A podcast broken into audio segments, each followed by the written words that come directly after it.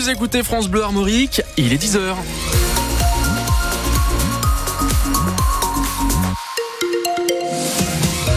Les informations, c'est avec vous. Bonjour Valentin Plat. Bonjour euh, Robin, bonjour à toutes et tous. La FNSEA ne participera pas au grand débat proposé par Emmanuel Macron demain, débat souhaité par le chef de l'État en ouverture du salon de l'agriculture. Le président du premier syndicat agricole affirme que le gouvernement n'a rien compris aux revendications des agriculteurs. Un mécontentement accéléré après l'invitation envoyée au soulèvement de la terre pour participer au débat. La FNSEA ne veut pas discuter avec ce collectif mis en cause pour des violences sur les forces de l'ordre. Depuis, l'Elysée a fait machine arrière et invitation inopportune, juge Marc Fesneau ce matin, le ministre de l'Agriculture. Demain, cela fera deux ans, jour pour jour, que la Russie a envahi l'Ukraine. Depuis deux ans, le conflit n'a jamais baissé en intensité. Vladimir Poutine annonce d'ailleurs ce matin renforcer l'armement de ses troupes en Ukraine.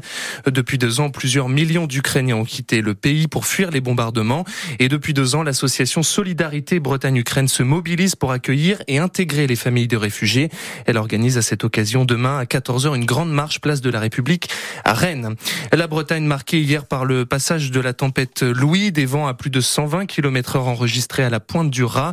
Le trafic ferroviaire a d'ailleurs été perturbé sur la ligne Rennes-Saint-Malo, coupé une bonne partie de l'après-midi à cause d'un arbre tombé sur la caténaire.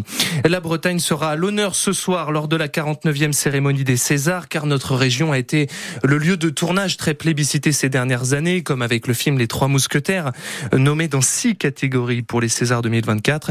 Et puis il y a aussi les films qui n'auraient pas vu le jour sans la coproduction des sociétés bretonnes. Toute la liste des films en compétition est à retrouver dès maintenant euh, sur francebleu.fr. Hier soir, le Stade Rennais aurait pu signer le plus beau scénario du football français en ouvrant le score très rapidement euh, face au Milan AC après une lourde frappe de Benjamin Bourigeau. De quoi rêver d'une qualification en huitième de finale de la Ligue Europa.